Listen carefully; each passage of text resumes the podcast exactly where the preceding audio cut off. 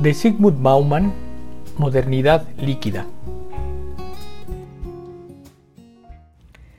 Los estados contemporáneos son cada vez menos sólidos en cuanto a una condición rígida y permanente en materia económica. Han permitido en su seno el predominio de la fugacidad de la modernidad líquida, aquella que, en un sentido metafórico, se ha hecho cada vez más móvil como el agua que se evapora.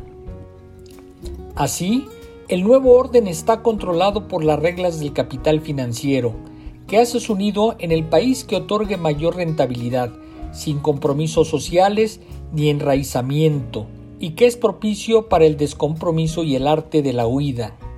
Para que el poder fluya según sus lineamientos, el mundo debe estar libre de trabas, barreras, fronteras y controles.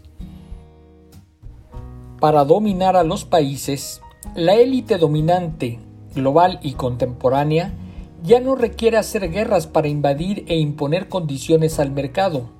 Es suficiente con eliminar las condiciones para el libre comercio y dejar al Estado el rol de guardián de la ley y el orden.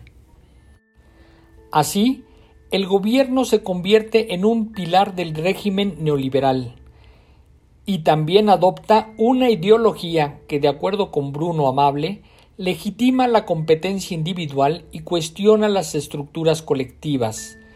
Establece una norma de vida caracterizada por la competencia generalizada entre todos.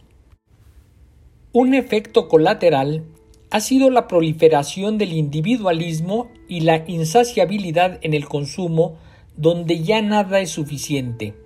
El deseo permanente es tener el teléfono móvil más actual o cambiar al último modelo del vehículo.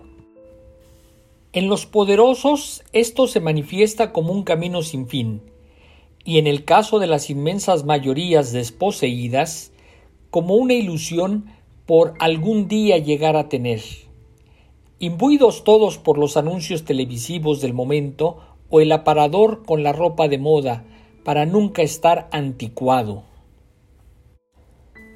En ese mundo superfluo y líquido, el neoliberalismo avanzó exterminando el concepto del Estado como garante del bienestar social. En contraposición al pensamiento neoliberal, en la actualidad existe una corriente que reivindica la economía moral, aquella que privilegia los lazos humanos y los compromisos duraderos, y que sobre todo destina sus esfuerzos a garantizar el bienestar social, haciendo obligatorio para todas las personas el derecho a la salud, la seguridad pública, la educación y el trabajo. Esto como parte de un ciclo económico que prioriza lo público sobre lo privado. Quédate en casa leyendo. Sigmund Bauman nació en Polonia en 1925 y falleció en Inglaterra en 2017. Sociólogo, filósofo y ensayista polaco que nos entregó diversas obras importantísimas para las ciencias sociales, la política y la filosofía. Sus preocupaciones fundamentales fueron el consumismo, la globalización, la pobreza y la degradación del ser humano. Publicó infinidad de libros.